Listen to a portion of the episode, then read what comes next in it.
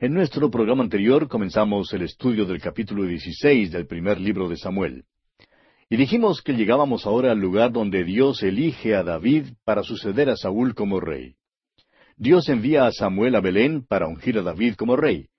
En contraste, con Saúl, que fue elegido por el pueblo, David es escogido por Dios mismo.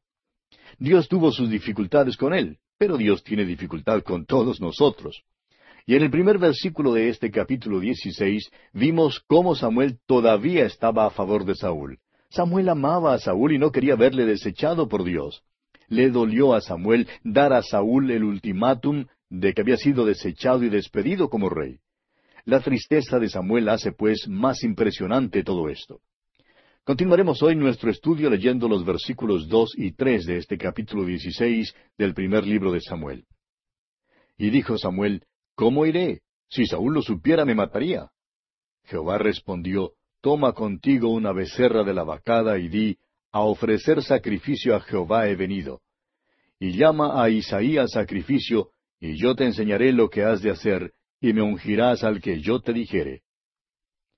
Samuel tenía miedo de ir a Isaí porque Saúl no se hallaba de buen humor y sería peligroso que alguien se le opusiera. Está desesperado. Al seguir la historia, sin embargo, notamos que es Dios quien hace la selección. Le dice a Samuel exactamente lo que debe hacer, pero no le da ninguna información anticipada. Su falta de conocimiento le protegerá. Por tanto, Samuel se fue a Belén y entró en la casa de Isaí. Allí le pide a Isaí y a sus hijos que vengan al sacrificio. Y notemos lo que dice aquí en los versículos seis y siete de este capítulo dieciséis. Y aconteció que cuando ellos vinieron, él vio a Eliab y dijo, De cierto delante de Jehová estás ungido. Y Jehová respondió a Samuel, No mires a su parecer ni a lo grande de su estatura, porque yo lo desecho, porque Jehová no mira lo que mira el hombre, pues el hombre mira lo que está delante de sus ojos, pero Jehová mira el corazón. En toda esta sección encontraremos excelentes principios espirituales. En el capítulo quince Samuel le dijo a Saúl, usted recordará ya en el versículo veintidós, Ciertamente el obedecer es mejor que los sacrificios y el prestar atención que la grosura de los carneros. Usted y yo, amigo oyente, demostramos si somos o no somos hijos del Señor Jesús por nuestro amor para con Él. No es lo que decimos por medio de un testimonio que se da en la iglesia. Lo importante es si le estamos obedeciendo o no. La vida cristiana es una vida de realidad, no es una vida de fingimiento. Aquí en el versículo siete que acabamos de leer, notamos que Dios nos mira desde adentro. Es lo que llamaríamos decorador de interiores. Siempre revisa la parte interna, la parte de adentro. Y aquí en este caso particular vemos que Dios le dice a Samuel, no quiero que mires la apariencia exterior. No juzgues a un hombre según sus apariencias. Deja que esta vez yo elija al hombre. Yo escogeré al rey. Dios ve el corazón y gracias a Dios por eso.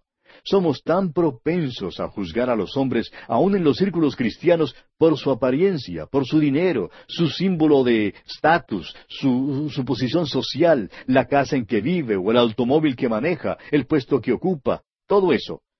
Pero Dios, amigo oyente, nunca juzga a nadie en esa base. La mirada de Dios no es como la mirada del hombre, porque el hombre mira las apariencias, pero Dios mira el corazón. Bien, aquí vemos que Isaí obedece esta petición de Samuel y hace que sus hijos pasen delante de Samuel uno por uno. Samuel le expone claramente a Isaí el motivo de su visita, y así siete de sus hijos pasan ante Samuel. Y continuamos leyendo ahora en los versículos diez y once. E hizo pasar Isaí siete hijos suyos delante de Samuel. Pero Samuel dijo a Isaí, Jehová no ha elegido a estos. Entonces dijo Samuel a Isaí, ¿son estos todos tus hijos? Y él respondió, Queda aún el menor que apacienta las ovejas. Y dijo Samuel a Isaí, Envía por él, porque no nos sentaremos a la mesa hasta que él venga aquí. Seguramente aún el padre de David nunca le habría escogido por encima de sus otros siete hermanos. En primer lugar, David era simplemente un muchacho. Se cree que tenía unos dieciséis años más o menos, posiblemente era aún más joven. Era solo un joven pastor, estaba con las ovejas. En verdad no sabía mucho. Isaí no le habría escogido a él para ser rey sobre sus hermanos. La verdad es que lo había ignorado completamente. Estaba tan seguro que uno de sus otros hijos sería escogido que ni aun convidó a David al sacrificio. Pero cuando Samuel se enteró que David estaba cuidando las ovejas, le dijo a Isaí que enviara a buscarlo. Samuel le declaró que no se sentarían a la mesa sino hasta cuando David fuera traído. Leamos ahora el versículo doce de este capítulo dieciséis del primer libro de Samuel. Envió pues por él y le hizo entrar, y era rubio, hermoso de ojos y de buen parecer. Entonces Jehová dijo, Levántate y úngelo, porque éste es.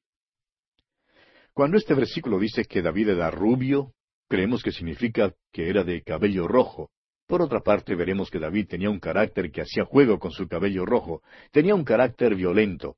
Pero a pesar del hecho que era pelirrojo, David era un joven buen mozo. Dios puede usar la hermosura. Él es el creador de la hermosura. Nadie que viva en esta tierra puede ignorar ni rehusar reconocer los muchos sitios escénicos que hay en todas partes. Y una puesta del sol en cualquier lugar es una cosa verdaderamente hermosa. Nos resentimos por el hecho de que dan al mundo la gloria por todo lo que vale y que es hermoso. ¿Por qué no darle la gloria a Dios? ¿Por qué no darle a Él la gloria por los talentos que Él nos ha dado? Bien, David era buen mozo, pero Dios no estaba mirando eso. Dios ya lo conocía, ya lo había escogido antes. Dios conocía lo que usted y yo, amigo oyente, no sabemos acerca de David. Sabe que aunque David falló, debajo de aquella fe que falló, había una fe que nunca falló. David amaba y confiaba en Dios, quería andar con Dios. Dios, por así decirlo, le llevó a la leñera y le molió a palos. Pero David nunca lloriqueó o, gritó cuando fue castigado. Anhelaba esa comunión con Dios y Dios le amaba. Era un hombre conforme al corazón de Dios. Leamos ahora el versículo trece.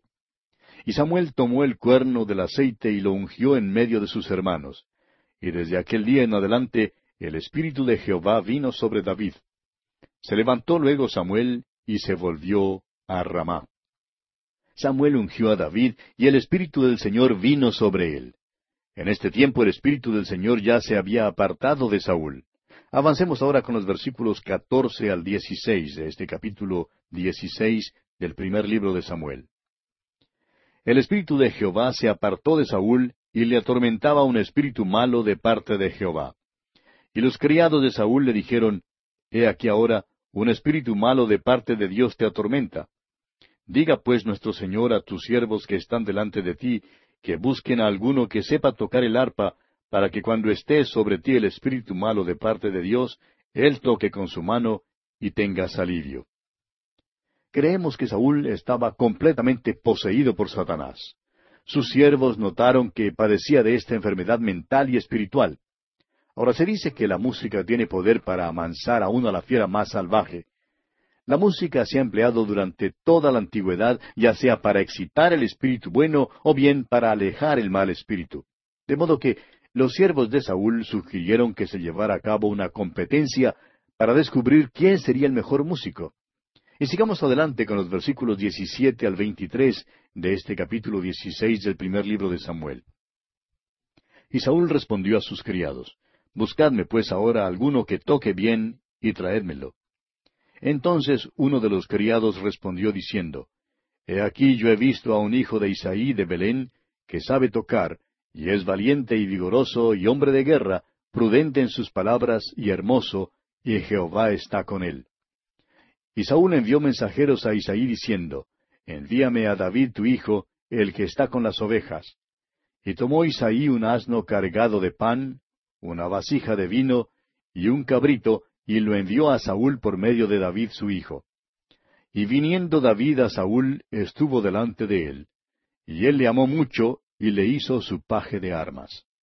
Y Saúl envió a decir a Isaí, yo te ruego que esté David conmigo, pues ha hallado gracia en mis ojos.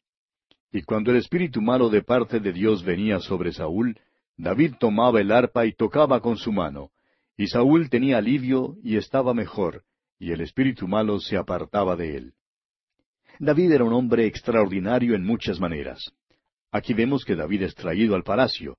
Los últimos versículos de este capítulo nos cuentan cómo David va a suceder a Saúl como rey sobre Israel.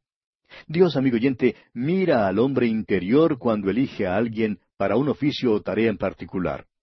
Saúl ahora es desechado de Dios, y David es traído a la corte para tocar su arpa.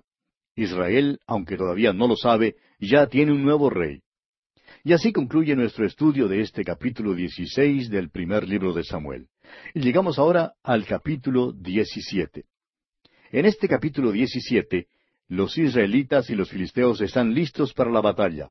Goliat desafía al pueblo israelita a que alguno salga a combatirlo.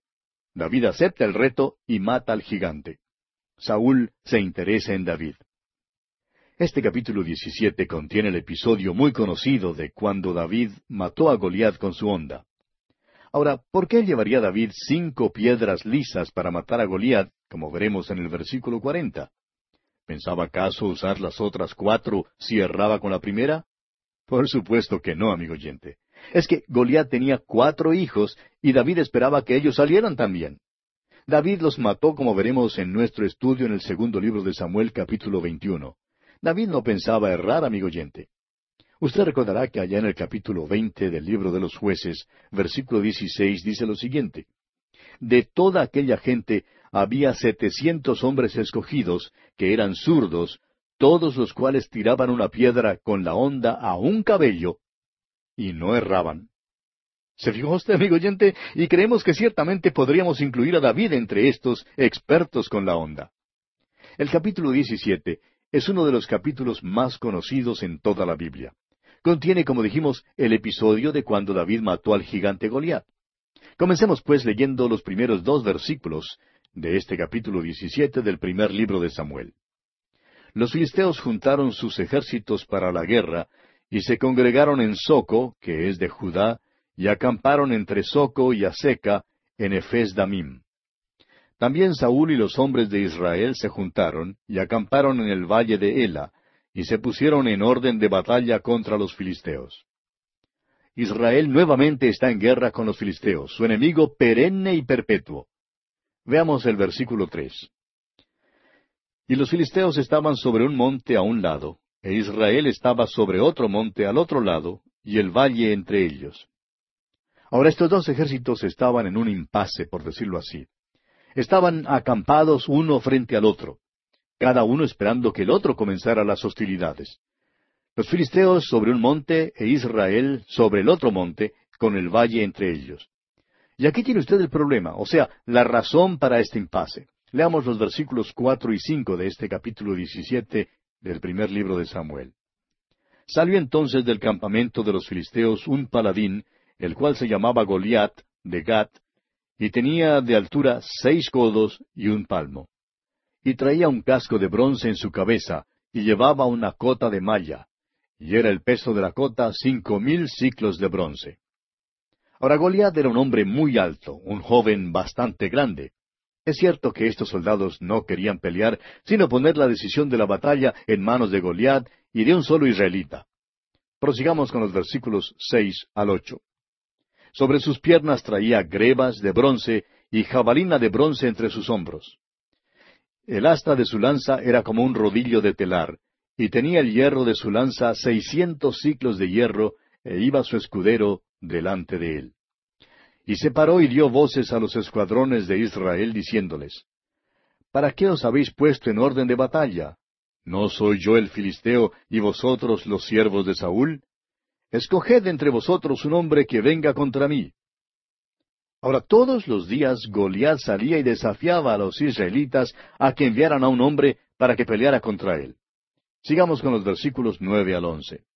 Si él pudiere pelear conmigo y me venciere, nosotros seremos vuestros siervos. Y si yo pudiere más que él y lo venciere, vosotros seréis nuestros siervos y nos serviréis. Y añadió el filisteo, Hoy yo he desafiado al campamento de Israel. Dadme un hombre que pelee conmigo.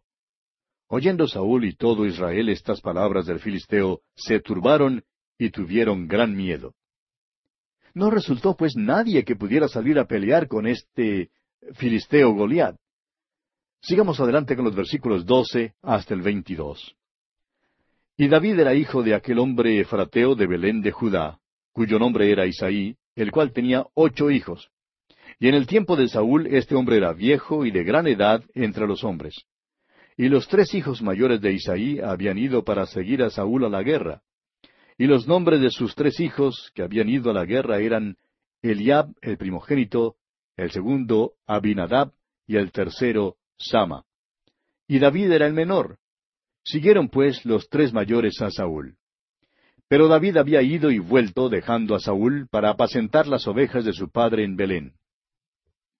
Venía pues aquel filisteo por la mañana y por la tarde, y así lo hizo durante cuarenta días.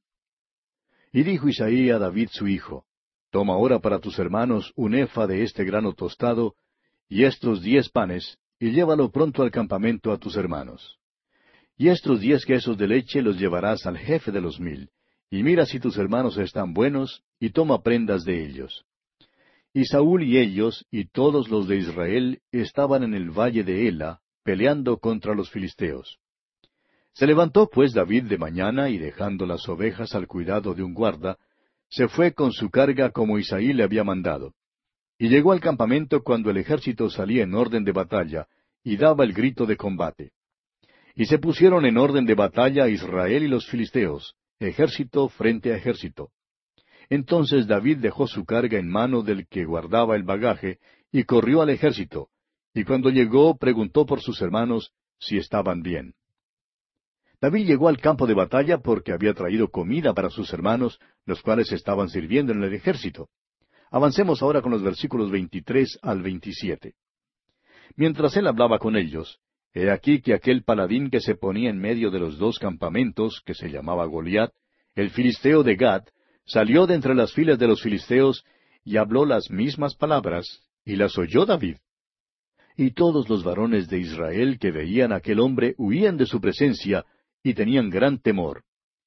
Y cada uno de los de Israel decía, ¿No habéis visto aquel hombre que ha salido? Él se adelanta para provocar a Israel. Al que le venciere, el rey le enriquecerá con grandes riquezas, y le dará su hija, y eximirá de tributos a la casa de su padre en Israel. Entonces habló David a los que estaban junto a él, diciendo, ¿Qué harán al hombre que venciere a este filisteo y quitare el oprobio de Israel? Porque ¿quién es este filisteo incircunciso para que provoque a los escuadrones del Dios viviente? Y el pueblo le respondió las mismas palabras, diciendo, Así se hará al hombre que le venciere. David se turbó de que nadie aceptara el desafío. Y continuamos con los versículos 28 al 30. Y oyéndole hablar Eliab, su hermano mayor, con aquellos hombres, se encendió en ira contra David y dijo, ¿Para qué has descendido acá? ¿Y a quién has dejado aquellas pocas ovejas en el desierto? Yo conozco tu soberbia y la malicia de tu corazón, que para ver la batalla has venido. David respondió, ¿Qué he hecho yo ahora? ¿No es esto mero hablar? Y apartándose de él hacia otros, preguntó de igual manera, y le dio el pueblo la misma respuesta de antes. Note usted que sus hermanos tratan de enviarlo a casa, pero David no se va. Y proseguimos leyendo los versículos 31 al 39 de este capítulo 17 del primer libro de Samuel. Fueron oídas las palabras que David había dicho, y las refirieron delante de Saúl, y él lo hizo venir.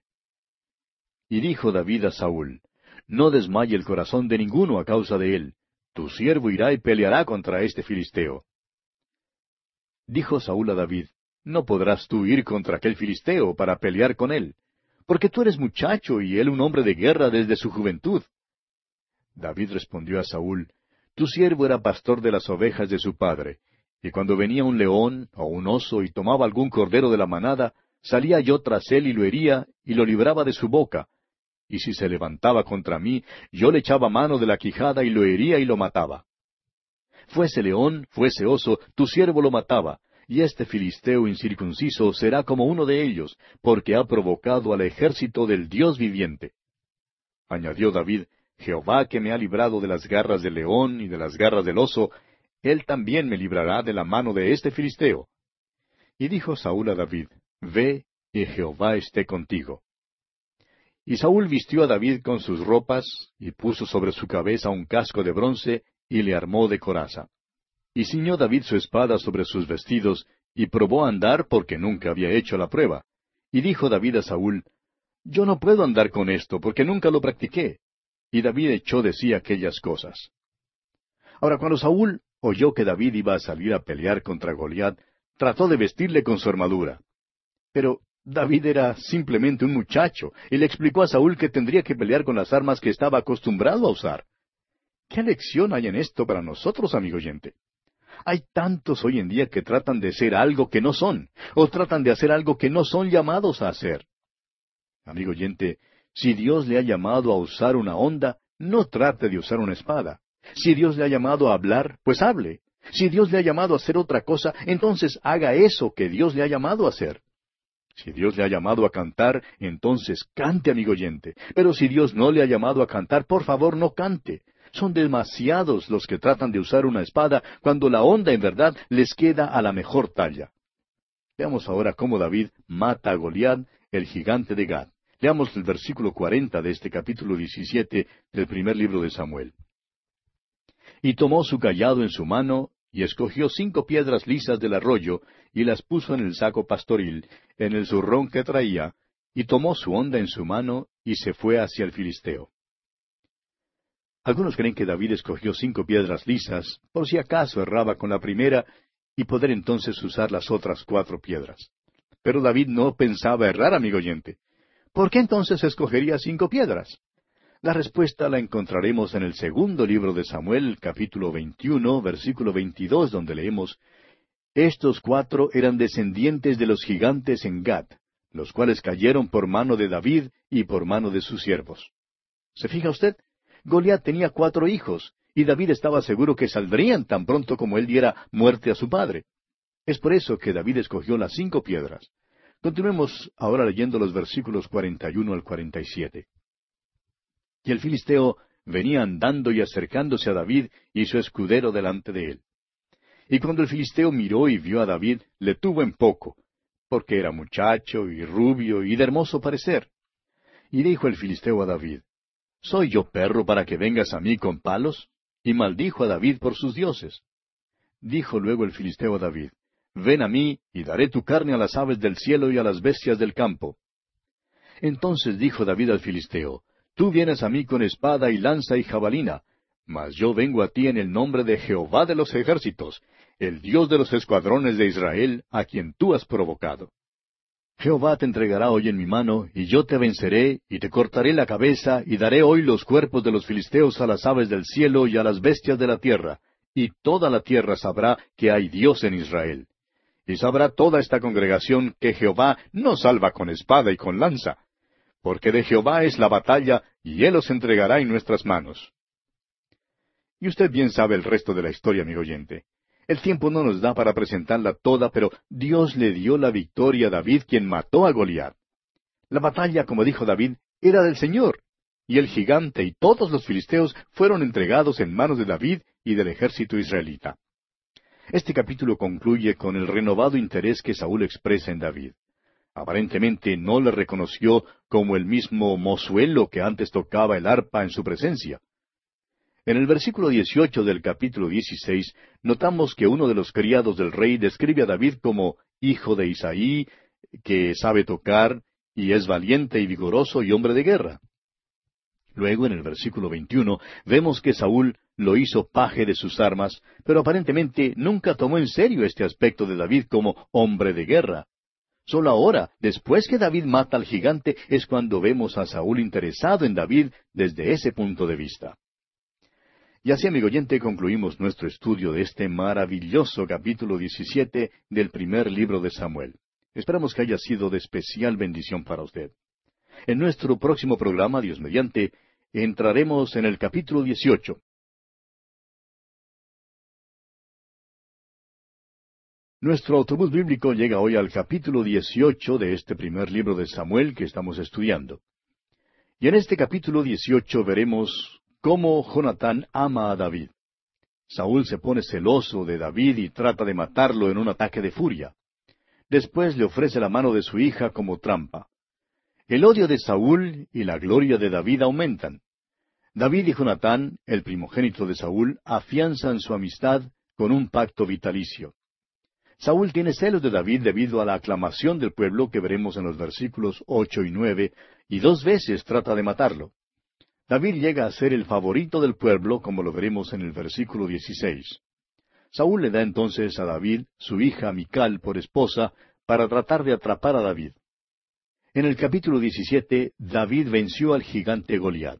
No entramos en muchos detalles por la sencilla razón de que es una historia muy conocida, pero hay algunas grandes lecciones espirituales que pasamos por alto. Por ejemplo, el gigante representa el mundo. Saúl, creemos nosotros, representa a Satanás. Y David representa al Señor Jesucristo. El apóstol Juan en su primera carta, capítulo dos, versículo quince, nos amonesta diciendo, no améis al mundo ni las cosas que están en el mundo. Si alguno ama al mundo, el amor del Padre no está en él. Estamos en el mundo, pero no somos de él. Debemos usarlo y no abusarlo. Ahora, ¿qué diferencia hay entre David y Sansón? Sansón trató como amigos a los filisteos. Hasta se casó con una hija de los filisteos. En cambio, David trató a Goliat como el enemigo que en realidad era. Hoy en día, el sistema político mundial, el cosmos, es el enemigo del creyente. Lo interesante es que la fe de David le capacitó para salir a enfrentarse al gigante y vencerle. El mismo apóstol Juan en su primera carta, capítulo cinco, versículo cuatro, nos dice, Porque todo lo que es nacido de Dios vence al mundo, y esta es la victoria que ha vencido al mundo, nuestra fe.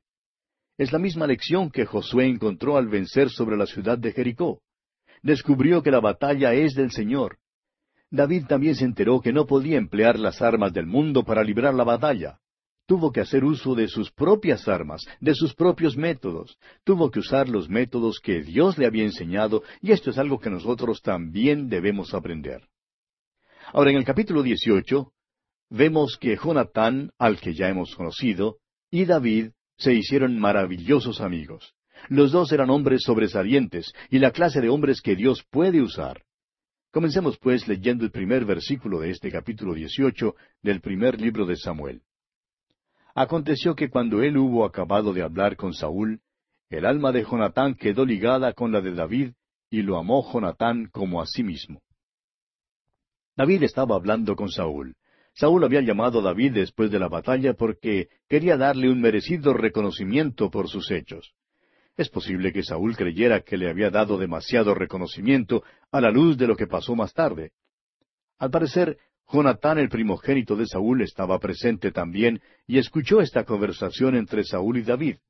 Y desde ese entonces el alma de Jonatán, como dice aquí en el versículo uno, quedó ligada con la de David. Estos dos tuvieron desde entonces una íntima amistad realmente ejemplar.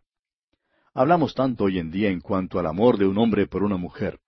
Pero muchas veces nos olvidamos de lo noble y bueno que puede ser el amor de la amistad, el amor de dos hombres, como en este caso, cuando son atraídos el uno al otro por sus personalidades similares. Dos hombres pueden ser muy buenos amigos. Se pueden gozar juntos en los deportes y el recreo. Pueden trabajar juntos. Y así David y Jonatán hicieron este pacto de amistad vitalicio. Leemos aquí en el versículo dos de este capítulo dieciocho, y Saúl le tomó aquel día y no le dejó volver a casa de su padre.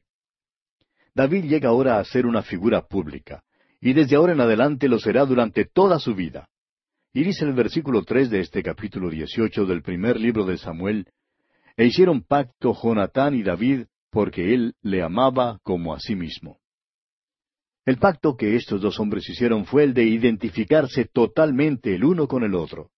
Es muy difícil encontrar una amistad como la que tenían estos dos hombres. No hay nada como ella. Continuemos con el versículo cuatro. Y Jonatán se quitó el manto que llevaba y se lo dio a David, y otras ropas suyas, hasta su espada, su arco y su talabarte. David era campesino. No tenía ropa que fuera apropiada para su nueva vida pública. Jonatán, pues, le dio ropaje de su propia abundancia. En otras palabras, Jonatán compartió su ropa con David. Esa fue una acción muy generosa. Prosigamos con el versículo cinco y salía David a donde quiera que Saúl le enviaba, y se portaba prudentemente. Y lo puso Saúl sobre gente de guerra, y era acepto a los ojos de todo el pueblo y a los ojos de los siervos de Saúl. David tenía ese carisma del cual oímos tanto hoy en día, aquello que lo hizo ser aceptado por el público. David en verdad era un gran hombre. Dios había mirado a su corazón, y ahora el público mira lo de afuera. David se veía bien tanto por dentro como por fuera. Es verdad que más tarde David pecó, pero cuando lleguemos al estudio de esa parte de su vida, creemos que nos será posible ofrecer una explicación satisfactoria de lo que ocurrió. Avancemos con los versículos seis al nueve ahora, en este capítulo dieciocho del primer libro de Samuel. Aconteció que cuando volvían ellos, cuando David volvió de matar al filisteo, salieron las mujeres de todas las ciudades de Israel cantando y danzando para recibir al rey Saúl con panderos, con cánticos de alegría y con instrumentos de música. Y cantaban las mujeres que danzaban y decían, Saúl hirió a sus miles y David a sus diez miles. Y se enojó Saúl en gran manera, y le desagradó este dicho, y dijo, a David dieron diez miles y a mí miles. No le falta más que el reino. Y desde aquel día Saúl no miró con buenos ojos a David. A Saúl no le gustó este nuevo cántico que cantaban las mujeres. Saúl tenía celos de David debido a su aceptación y aclamación por parte del pueblo. Al proseguir esta historia, veremos que Saúl tratará de destruir a David y de quitarlo de la vista del público. Pero David llega a ser el favorito del pueblo. David empieza a ver que Saúl no es tan amistoso como lo era antes. Sigamos adelante leyendo el versículo diez. Aconteció al otro día que un espíritu malo de parte de Dios tomó a Saúl, y él desvariaba en medio de la casa. David tocaba con su mano como los otros días, y tenía Saúl la lanza en la mano. Tenemos aquí una escena bastante dramática. David está tocando su arpa y Saúl está jugando con una lanza que ciertamente no es un instrumento musical. Ahora puede ser que David hubiera tocado una o dos notas desafinadas, eso no lo sabemos, pero sí estamos seguros que no quería que esa lanza lo enclavara a la pared. Pero vemos que al fin Saúl se la arroja. Leamos el versículo once. Y arrojó Saúl la lanza diciendo, Enclavaré a David a la pared. Pero David lo evadió dos veces. Saúl quería acabar con David permanentemente. David por su parte evadió la lanza y luego se fue. Salió del palacio lo más rápido que pudo. Sigamos adelante con los versículos doce hasta dieciséis. Mas Saúl estaba temeroso de David, por cuanto Jehová estaba con él y se había apartado de Saúl. Por lo cual Saúl lo alejó de sí y le hizo jefe de mil, y salía y entraba delante del pueblo. Y David se conducía prudentemente en todos sus asuntos, y Jehová estaba con él. Y viendo Saúl que se portaba tan prudentemente, tenía temor de él. Mas todo Israel y Judá amaba a David porque él salía y entraba delante de ellos. David ahora es el que es aceptado. Saúl se ha estado preguntando cómo lo podría atrapar y por fin se le ocurre un método que cree es infalible. Leamos los versículos 17 hasta el 20. Entonces dijo Saúl a David, He aquí yo te daré Merab mi hija mayor por mujer, con tal que me seas hombre valiente, y pelees las batallas de Jehová. Mas Saúl decía, No será mi mano contra él, sino que será contra él la mano de los filisteos. Pero David respondió a Saúl, ¿Quién soy yo, o qué es mi vida, o la familia de mi padre en Israel, para que yo sea yerno del rey?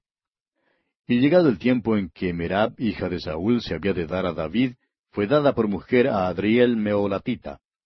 Pero Mical, la otra hija de Saúl, amaba a David. Y fue dicho a Saúl, y le pareció bien a sus ojos.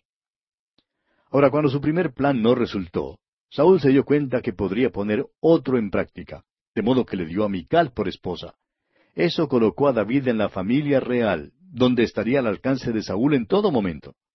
Ahora creemos que David nunca llegó a amar de veras a Mical, las escrituras dicen aquí que ella le amaba a él, pero veremos que por fin llegó el día cuando ella se burló de él y lo despreció, y él a su vez la dejó.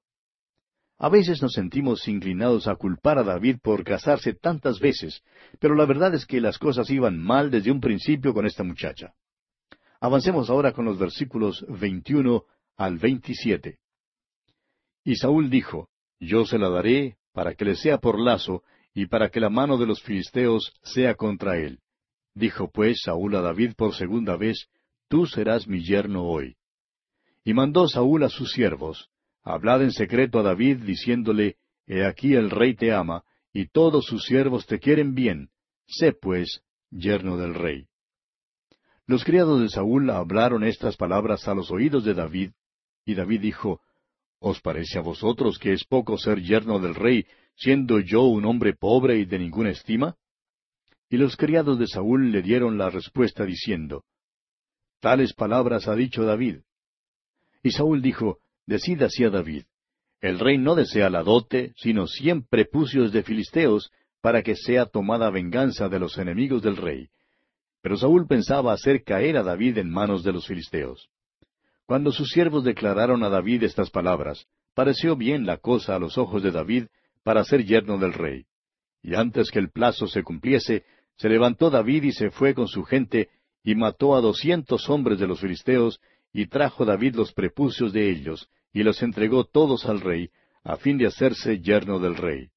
Y Saúl le dio su hija Mical por mujer. Dice aquí que Mical amaba a David. Pero quisiéramos aclarar que no era ese amor matrimonial que se necesita para que un matrimonio tenga buen éxito. En el principio se basaba en el hecho de que David era un héroe famoso. Pero como ya lo mencionamos, llegó el día cuando ella le aborreció. No tuvieron, pues, un matrimonio exitoso en manera alguna. Y este capítulo dieciocho del primer libro de Samuel concluye diciendo aquí en los versículos veintiocho al treinta Pero Saúl, viendo y considerando que Jehová estaba con David, y que su hija Mical lo amaba, tuvo más temor de David, y fue Saúl enemigo de David todos los días. Y salieron a campaña los príncipes de los filisteos, y cada vez que salían, David tenía más éxito que todos los siervos de Saúl, por lo cual se hizo de mucha estima su nombre. Vemos pues que ni aun con este matrimonio pudo Saúl cumplir sus planes en cuanto a David. Ve sus planes frustrados y le teme aún más al observar cómo prospera. Y así concluye nuestro estudio de este capítulo dieciocho del primer libro de Samuel. Entramos ahora al capítulo diecinueve.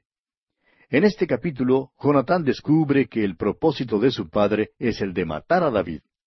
Persuade a su padre a reconciliar la amistad con David.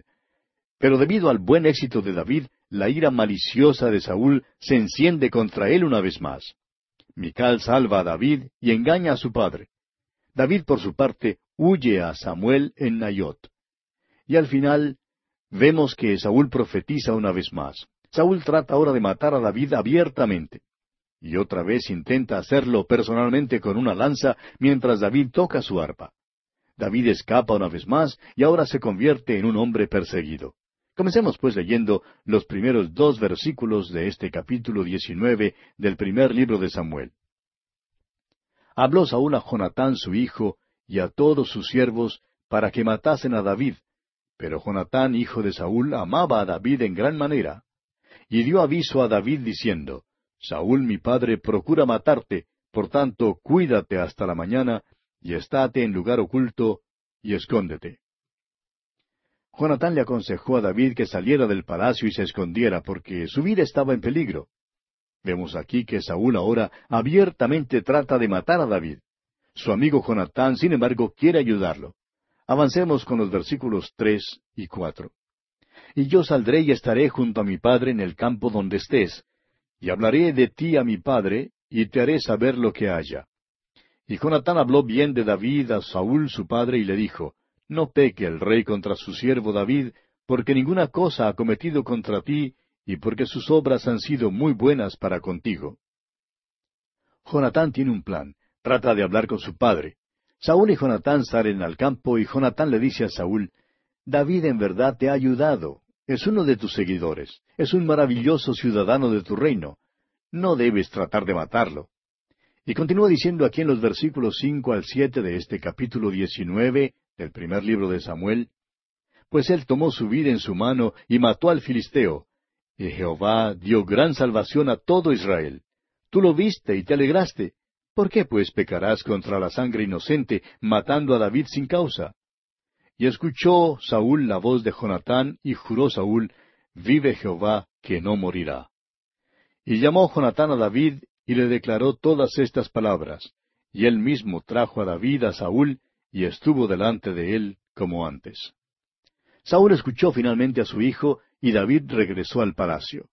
Sin embargo, David continuaba siendo cauto porque sabía que su vida estaba en peligro. Y continuemos con los versículos ocho al diez de este capítulo diecinueve del primer libro de Samuel. Después hubo de nuevo guerra, y salió David y peleó contra los filisteos, y los hirió con gran estrago, y huyeron delante de él. Y el espíritu malo de parte de Jehová vino sobre Saúl, y estando sentado en su casa tenía una lanza a mano, mientras David estaba tocando. Y Saúl procuró enclavar a David con la lanza a la pared, pero él se apartó de delante de Saúl, el cual hirió con la lanza en la pared. Y David huyó y escapó aquella noche. Fíjese usted en la reacción de Saúl al regreso victorioso de David al palacio. Un espíritu malo vino sobre Saúl una vez más y nuevamente quiere matar a David. Es una escena muy dramática. David está tocando su arpa y Saúl tiene su lanza en la mano. David sabe que la hora viene cuando Saúl arrojará aquella lanza con el intento de enclavarlo a la pared. También sabe que ya no vive sin peligro en el palacio, aunque está casado con la hija de Saúl. Y leemos aquí en los versículos once hasta el trece, Saúl envió luego mensajeros a casa de David para que lo vigilasen y lo matasen a la mañana. Mas Mical su mujer avisó a David diciendo, Si no salvas tu vida esta noche, mañana serás muerto. Y descolgó Mical a David por una ventana, y él se fue y huyó y escapó. Tomó luego Mical una estatua y la puso sobre la cama, y le acomodó por cabecera una almohada de pelo de cabra, y la cubrió con la ropa. En el principio, Mical estaba a favor de David.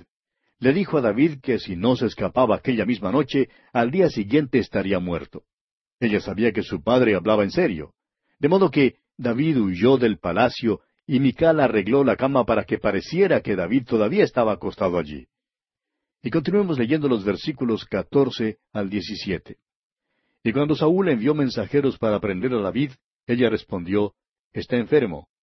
Volvió Saúl a enviar mensajeros para que viesen a David diciendo, Traédmelo en la cama para que lo mate.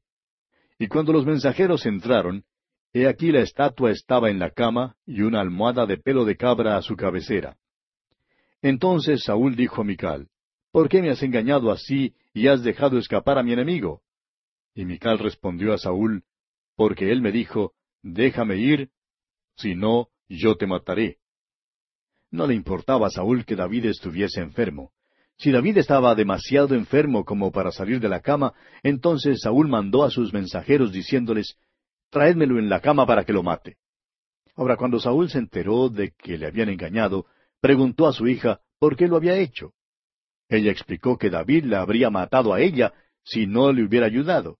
Y esta es la primera evidencia que tenemos de la falta de lealtad de Mical por David.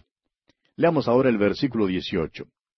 Huyó pues David y escapó, y vino a Samuel en Ramá, y le dijo todo lo que Saúl había hecho con él.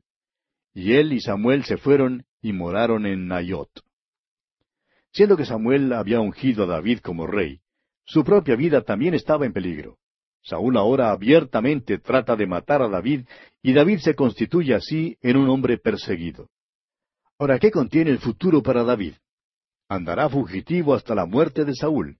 Leamos los versículos 19 al 21 de este capítulo 19 del primer libro de Samuel. Y fue dado aviso a Saúl diciendo, He aquí que David está en Nayot, en Ramá. Entonces Saúl envió mensajeros para que trajeran a David, los cuales vieron una compañía de profetas que profetizaban, y a Samuel que estaba allí y los presidía. Y vino el Espíritu de Dios sobre los mensajeros de Saúl, y ellos también profetizaron. Cuando lo supo Saúl, envió otros mensajeros, los cuales también profetizaron. Y Saúl volvió a enviar mensajeros por tercera vez, y ellos también profetizaron. Siendo que sus mensajeros no podían traer a David, Saúl decide entonces ir personalmente a Nayot para buscar a David. Pero veremos que por segunda vez se nos dice que Saúl profetiza. Leamos los versículos finales de este capítulo 19 del primer libro de Samuel, versículos 22 al 24. Entonces él mismo fue a Ramá, y llegando al gran pozo que está en Secú, preguntó diciendo, ¿Dónde están Samuel y David? Y uno respondió, He aquí están en Nayot, en Ramá. Y fue a Nayot en Ramá, y también vino sobre él el Espíritu de Dios, y siguió andando y profetizando hasta que llegó a Nayot en Ramá. Y él también se despojó de sus vestidos, y profetizó igualmente delante de Samuel, y estuvo desnudo todo aquel día y toda aquella noche. De aquí se dijo, ¿también Saúl entre los profetas? Y así concluye nuestro estudio de este capítulo diecinueve del primer libro de Samuel. Llegamos ahora al capítulo veinte. En este capítulo, David consulta a Jonatán para su protección. Renueva su pacto y Jonatán le da una señal a David. Saúl insiste en tratar de matar a David, y Jonatán se despide amistosamente de David. Jonatán demuestra su amor por David protegiéndolo, como lo veremos en los versículos 16 y 17. Jonatán comunica en clave a David las intenciones de Saúl tirando saetas. Y Saúl resuelve matar a David, pero David huye. Saúl sabía que su hija Mical le había engañado en cuanto a David. Sabía que Jonatán y David eran buenos amigos. Por eso, Jonatán tenía que ser prudente, teniendo cuidado y callándose en cuanto a sus comunicaciones con David. Es por eso que se decidió a comunicarse con David mediante el lanzamiento de saetas. Leamos el primer versículo de este capítulo veinte del primer libro de Samuel. Después David huyó de Nayod en Ramá y vino delante de Jonatán y dijo, ¿Qué he hecho yo? ¿Cuál es mi maldad o cuál mi pecado contra tu padre para que busque mi vida? David preguntó, ¿Qué he hecho yo? Nunca había hecho nada en contra de Saúl. El hecho es que en verdad lo había ayudado. Pero Saúl nunca se comportó como rey. Dios sabía que no era un rey, ni tampoco era el hombre que él había elegido. El pueblo había querido tener un rey y querían que Saúl fuera aquel rey. Dios les dio lo que pidieron, pero, así como en los tiempos de Moisés, castigó su rebeldía enviándoles mortandad. En el desierto los hijos de Israel se quejaron de la dieta que Dios les había provisto y reclamaron que querían carne, y entonces Dios los engordó con codornices. Les dio lo que pidieron, pero fue evidente que no estaban confiando en Dios. Si hubieran confiado en el Señor, habrían estado satisfechos con el maná y no habrían clamado por carne, y habrían entonces hallado gozo y paz en sus vidas. Muchos cristianos hoy en día, amigo oyente, se adelantan al Señor, le piden esto, aquello y lo otro, no están dispuestos a descansar tranquilamente y dejar que Dios obre en sus vidas. Muchas veces nos da nuestras peticiones y decimos, ¿no es maravilloso cómo Dios contesta la oración? Pero la verdad es que no es siempre maravilloso.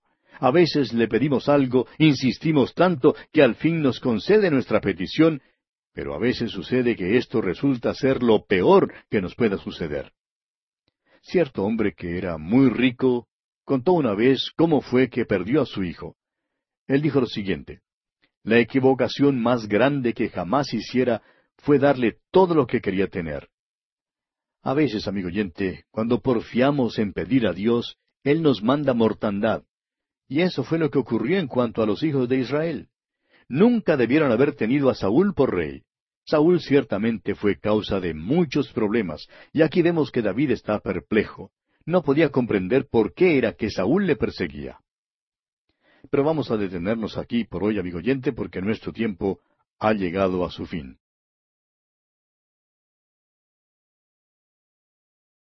En nuestro programa anterior comenzamos a estudiar el capítulo veinte del primer libro de Samuel. Y en el versículo uno de este capítulo vimos cómo David preguntó a Jonatán, ¿Qué he hecho yo? Porque nunca había hecho nada contra Saúl. Por el contrario, le había ayudado. Pero Saúl nunca se comportó como rey. Dios sabía que no era un rey y tampoco era el hombre que él había escogido. El pueblo había querido tener un rey y quisieron que Saúl fuera ese rey. Dios les dio lo que pidieron, pero como en los tiempos de Moisés, castigó su rebeldía enviándoles mortandad. Usted recordará que en el desierto los hijos de Israel se quejaron de la dieta que Dios les había provisto y reclamaron que querían carne, de modo que Él los engordó con codornices. Ahora les dio lo que pidieron, pero fue evidente que no estaban confiando en Dios. Si hubieran confiado en el Señor, habrían estado satisfechos del maná y no habrían clamado por carne, y habrían entonces hallado gozo y paz en sus vidas. Señalamos el hecho de que muchos cristianos hoy en día se adelantan al Señor. Le piden esto, aquello y lo otro y no están dispuestos a descansar tranquilamente y dejar que Dios obre en sus vidas. Muchas veces Dios nos da nuestras peticiones y decimos, ah, ¿no es maravilloso cómo Dios contesta la oración? Pero la verdad es que no siempre es maravilloso. A veces le pedimos algo e insistemos tanto en esto que al fin Él nos concede nuestra petición, pero a veces sucede que esto resulta ser lo peor que nos pueda suceder. A veces cuando porfiamos en pedir a Dios, Él nos manda mortandad, y eso fue lo que ocurrió a los hijos de Israel. Nunca debieran haber tenido a Saúl por rey. Saúl ciertamente fue causa de muchos problemas, y aquí vemos que David está perplejo. No podía comprender por qué era que Saúl le perseguía. Y continuamos leyendo el versículo dos de este capítulo veinte del primer libro de Samuel, donde Jonatán responde a David. Él le dijo, En ninguna manera, no morirás. He aquí que mi padre ninguna cosa hará, grande ni pequeña, que no me la descubra. ¿Por qué, pues, me ha de encubrir mi padre este asunto? No será así. Jonatán le dice a David que si su padre toma medidas para matarlo, él sabrá de ellas. Cualquier paso que Saúl dé, Jonatán declara que se lo comunicará a David. Quiere que David confíe en él. Y leemos en el versículo tres. Y David volvió a jurar diciendo, Tu padre sabe claramente que yo he hallado gracia delante de tus ojos y dirá, No sepa esto, Jonatán, para que no se entristezca. Y ciertamente vive Jehová y vive tu alma, que apenas hay un paso entre mí y la muerte. ¡Qué declaración, amigo oyente! Y no solo era así en el tiempo de David, sino que también es así hoy en día. Sea que viajemos por las autopistas de las ciudades o por las carreteras del campo, usted y yo siempre estamos a solamente un paso de la muerte. Hay solamente un latido del corazón entre usted y la muerte. La muerte le llega en cualquier momento. Es por eso que debemos estar listos en cualquier momento a pasar a la eternidad y a la presencia de Dios. ¿Cuántos son los que han hecho los preparativos para esta vida, pero nunca se han preparado para la próxima vida? ¿Es usted, amigo oyente, una de esas personas que confía en Cristo Jesús como su Salvador personal? Si usted muriera en este momento, ¿partiría usted para estar con el Señor? No aplace más, amigo oyente, el aceptar a Cristo Jesús como su Salvador y Señor. Volviendo ahora a nuestro estudio, vemos que Saúl persigue a David y que hay solamente un paso entre David y la muerte. Ahora Jonatán, su amigo, le protege.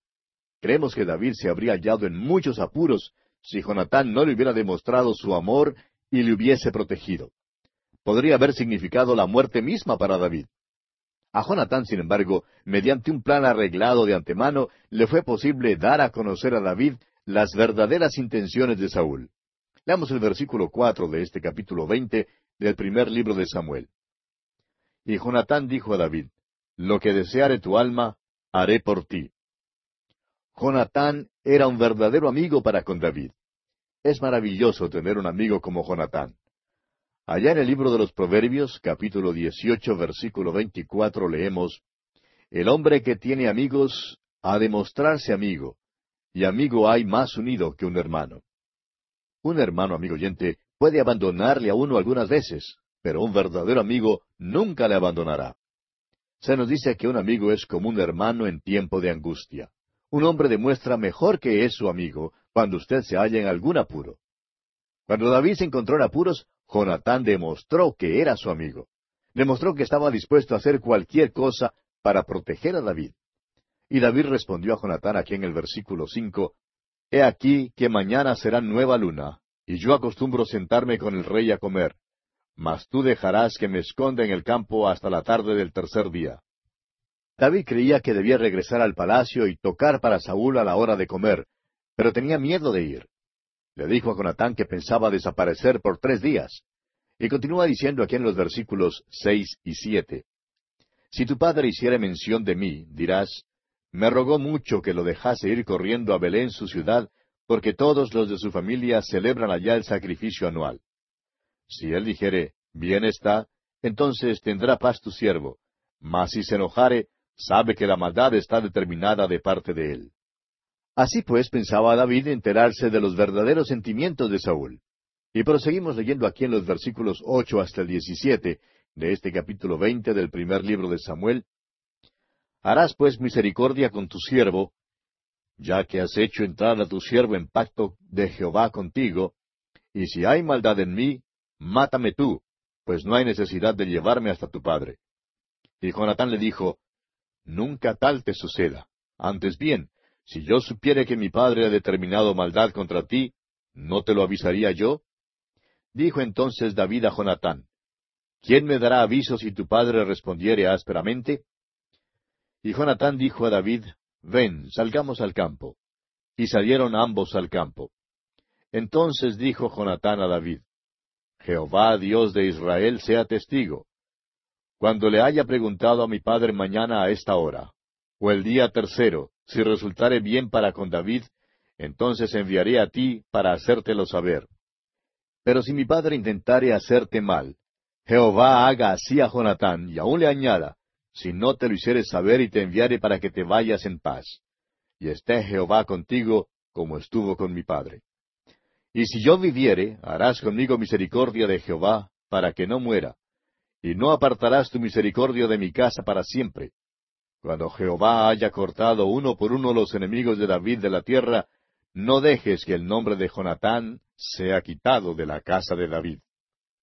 Así hizo Jonatán pacto con la casa de David, diciendo, Requiéralo Jehová de la mano de los enemigos de David. Y Jonatán hizo jurar a David otra vez, porque le amaba, pues le amaba como a sí mismo. Jonatán se dio cuenta que David, su cuñado, probablemente sucedería a Saúl en el trono. Por tanto, pidió que cuando David llegara al poder, que su propia relación con la casa de David no fuera olvidada. Planes fueron hechos entonces a fin de que estos dos amigos pudieran comunicarse. Jonatán sabía que estaba bajo observación para ver si se comunicaba con David y por tanto tenía que tener mucho cuidado. El plan requirió que Jonatán saliera a tirar saetas. No se despertaría ninguna sospecha que él saliera muchas veces para la ballestería porque Jonatán era guerrero. David por su parte estaría escondido en el campo. Jonatán saldría al campo con su criado y tiraría saetas. Si tiraba la saeta mucho más allá de David, esto significaría que las intenciones de Saúl eran malas en cuanto a David y que David debía huir. Pero si tiraba la saeta más cerca, sabría entonces que todo estaba bien y que podría regresar. Avancemos ahora leyendo los versículos 18 al 34 de este capítulo 20 del primer libro de Samuel. Luego le dijo Jonatán, Mañana es nueva luna, y tú serás echado de menos, porque tu asiento estará vacío. Estarás pues tres días, y luego descenderás y vendrás al lugar donde estabas escondido el día que ocurrió esto mismo, y esperarás junto a la piedra de Esel. Y yo tiraré tres saetas hacia aquel lado, como ejercitándome al blanco. Luego enviaré al criado diciéndole, Ve, busca las saetas. Y si dijera el criado, He allí las saetas más acá de ti, tómalas. Tú vendrás porque paz tienes, y nada malo hay, vive Jehová. Mas si yo dijera al muchacho así, He allí las saetas más allá de ti, vete porque Jehová te ha enviado.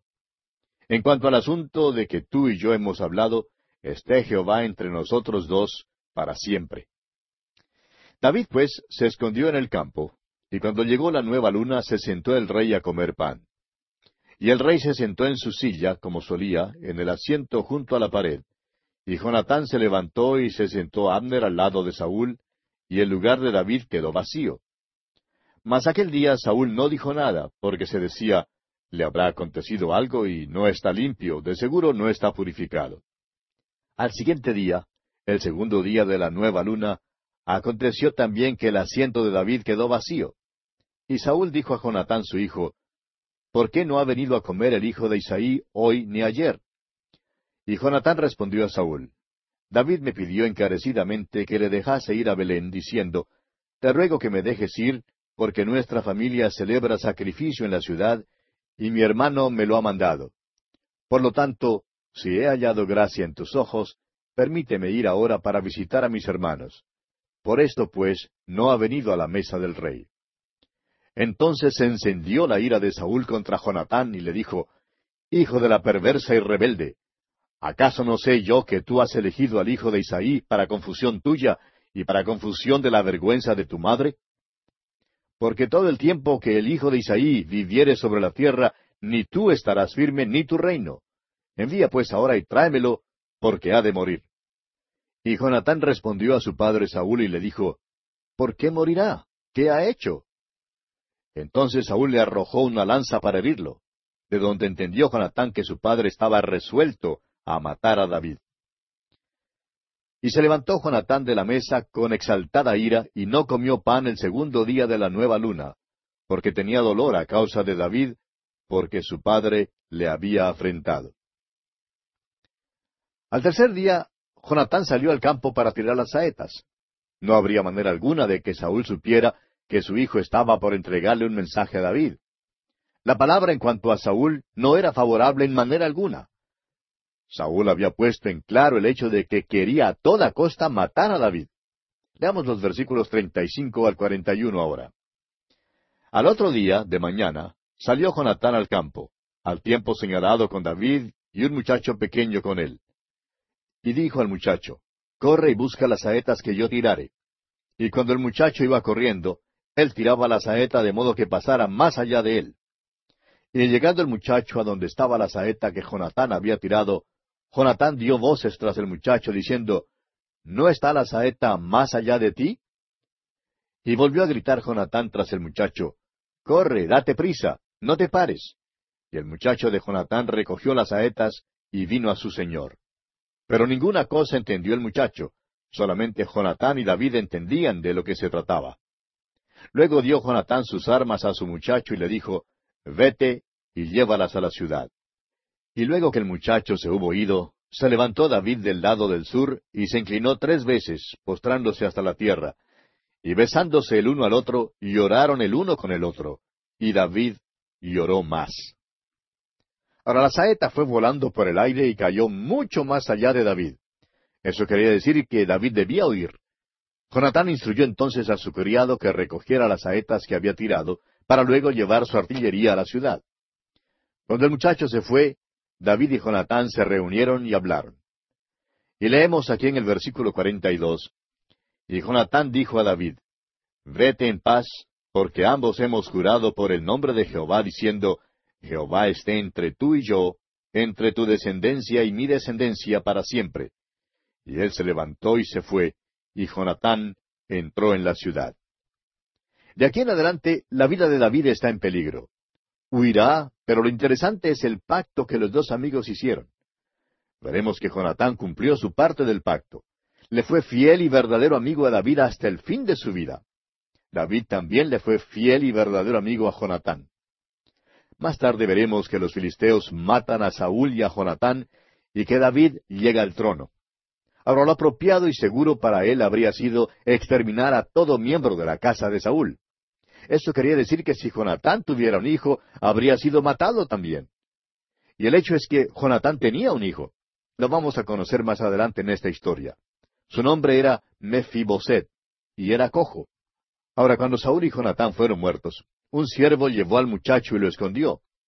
Pero veremos que David se va a portar muy bien con él.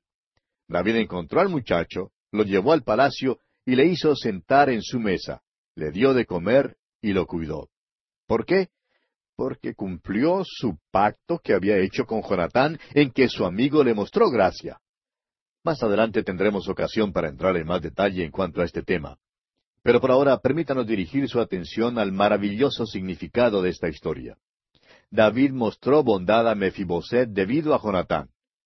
Dios, amigo oyente, ha mostrado bondad para con usted y para conmigo debido al Señor Jesucristo.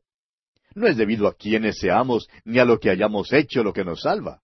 Nuestra salvación es por nuestra fe en quién Cristo es y lo que Él ha hecho por nosotros.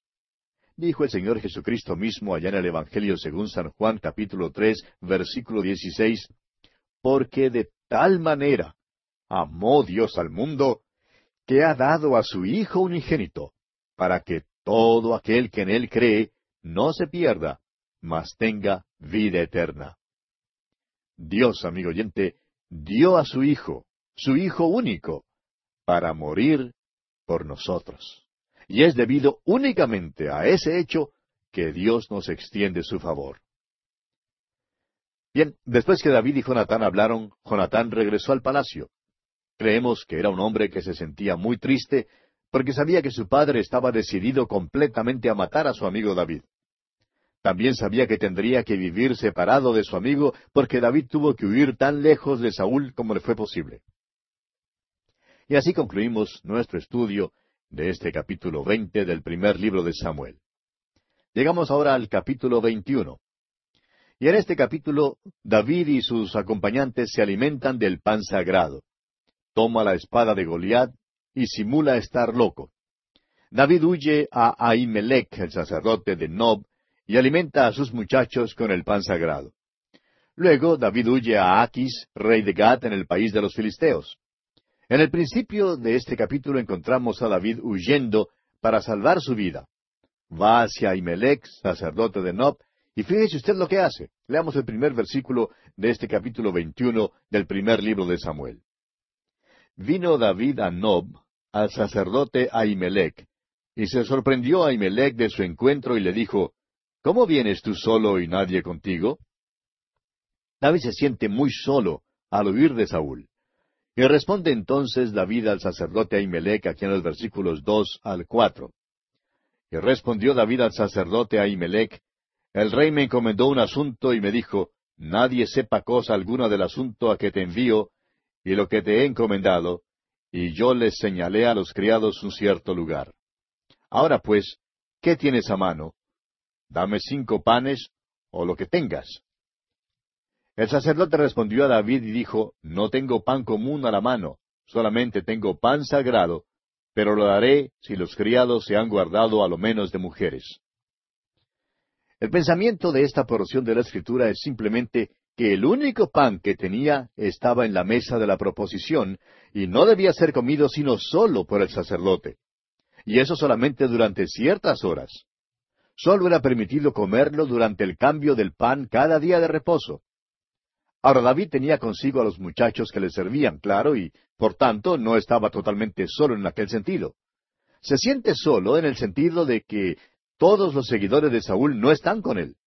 No se encuentra en su grupo nadie que lleve puesto el uniforme de Saúl. Y David respondió al sacerdote y le dijo aquí en los versículos cinco y seis en verdad las mujeres han estado lejos de nosotros ayer y anteayer. Cuando yo salía, ya los vasos de los hombres eran santos, aunque el viaje es profano. ¿Cuánto más no serán santos hoy sus vasos? Así el sacerdote le dio el pan sagrado, porque allí no había otro pan sino los panes de la proposición, los cuales habían sido quitados de la presencia de Jehová, para poner panes calientes el día que aquellos fueron quitados. Aunque Israel tenía su religión que le fue dada por Dios, y este pan fue consagrado para fines religiosos, estaban allí presentes algunos hambrientos que necesitaban comida. Ese pan habría llegado a ser común si no se hubiera podido usar para alimentar a hambrientos. Eso es lo que David dice aquí. Estaba violando la ley de una manera muy especial. Usted recordará que los fariseos disputaron con el Señor Jesucristo en cuanto a la violación de la ley, la cual él jamás violó. El Señor refutó sus acusaciones al referirse a este incidente en la vida de David, allá en el capítulo dos del Evangelio según San Marcos, versículos 23 al 28. Y allí leemos, Aconteció que al pasar él por los sembrados un día de reposo, sus discípulos, andando, comenzaron a arrancar espigas. Entonces los fariseos le dijeron, Mira, ¿por qué hacen en el día de reposo lo que no es lícito? Pero él les dijo, ¿Nunca leísteis lo que hizo David cuando tuvo necesidad y sintió hambre, él y los que con él estaban, cómo entró en la casa de Dios, sabiendo Abiatar sumo sacerdote, y comió los panes de la proposición, de los cuales no es lícito comer sino a los sacerdotes, y aun dio a los que con él estaban? También les dijo, el día de reposo fue hecho por causa del hombre, y no el hombre por causa del día de reposo. Por tanto, el Hijo del hombre es Señor aún del día de reposo. Lo que el Señor decía era, si le fue posible a David hacerlo y estaba bien, aquí hay uno mayor que David, el cual lo puede hacer también. El Señor estaba diciendo que David comió el pan sagrado porque tenía necesidad. Cristo está diciendo que la necesidad humana invalida todos los ritos y leyes ceremoniales. El aspecto ritual de la ley no era algo que el hombre tenía que guardar sin cuidado del costo de sí mismo. Volviendo ahora al capítulo 21 del primer libro de Samuel, leemos ahora en los versículos siete y ocho. Y estaba allí aquel día detenido delante de Jehová uno de los siervos de Saúl, cuyo nombre era Doeg, Edomita, el principal de los pastores de Saúl. Y David dijo a Ahimelech, ¿No tienes aquí a mano lanza o espada? Porque no tomé en mi mano mi espada ni mis armas, por cuanto la orden del rey era apremiante. Entre la multitud aquel día en el tabernáculo había un Judas Iscariote. Su nombre era Doeg y era edomita. Estaba al servicio de Saúl y veremos que más adelante traicionará a David y al sumo sacerdote. David tuvo mucho que decir en cuanto a este hombre allá en el Salmo 52. Ahora quisiéramos dirigir su atención hacia algo que es importante aquí en el versículo ocho de este capítulo 21 que acabamos de leer. Se relaciona con la manera en que las escrituras pueden ser citadas erróneamente. Hemos oído decir a veces que ciertas cosas tienen que hacerse y hacerse rápidamente porque la orden del rey es apremiante o urgente. En primer lugar, David no tiene ni espada ni lanza debido a que tuvo que huir de prisa. David tampoco se halla aquí en una misión del rey. Por eso la orden del rey no es apremiante ni requiere que se dé prisa. Sin embargo, esta frase se cita muchas veces y con frecuencia se usa cuando es necesario levantar una ofrenda para pagar algo o para edificar algo. Pero amigo oyente, permítanos decirle que la orden del rey no es apremiante. Ahora, ¿se ha fijado usted alguna vez en la paciencia con que obra Dios? Obrará de esa manera en la vida de David. Veremos ahora que David será educado en cuanto a esto en las cuevas de la tierra. Ese es el método de Dios. Dios, amigo oyente, no tiene prisa. Moisés tenía prisa y quería liberar a los hijos de Israel unos cuarenta años antes de que Dios estuviera listo. Pero la verdad era que Moisés tampoco estaba listo. Dios lo colocó en el desierto y lo educó durante cuarenta años hasta cuando estuviera listo para ejecutar la misión que él le encomendaría. La marca usual de la obra de Dios, amigo oyente, no es la prisa, sino el hecho de que obra lenta y pacientemente. Pero cuán impaciente nos ponemos a veces nosotros. Yo mismo, amigo oyente, estoy procurando aprender el arte de esperar en el Señor. Eso es algo que todos necesitamos aprender. David también necesitaba aprenderlo. Dios ha tenido que educar a sus hombres así. Dios ha tenido que enseñar paciencia a cada uno de los hombres que ha usado. Dios envió a su Hijo al mundo treinta y tres años antes de su victoria en la cruz. Dios mueve y obra lentamente. La obra de Dios no requiere prisa, amigo oyente. Ese no es el método de Dios. David está diciendo algo en este capítulo que, bajo las circunstancias reveladas, no es aplicable a la obra del Señor. David no se hallaba en ninguna misión para el rey, y la orden del rey no era apremiante en manera alguna. Y bien, amigo oyente, vamos a detenernos aquí por hoy porque nuestro tiempo se ha agotado. Continuaremos Dios mediante en nuestro próximo programa.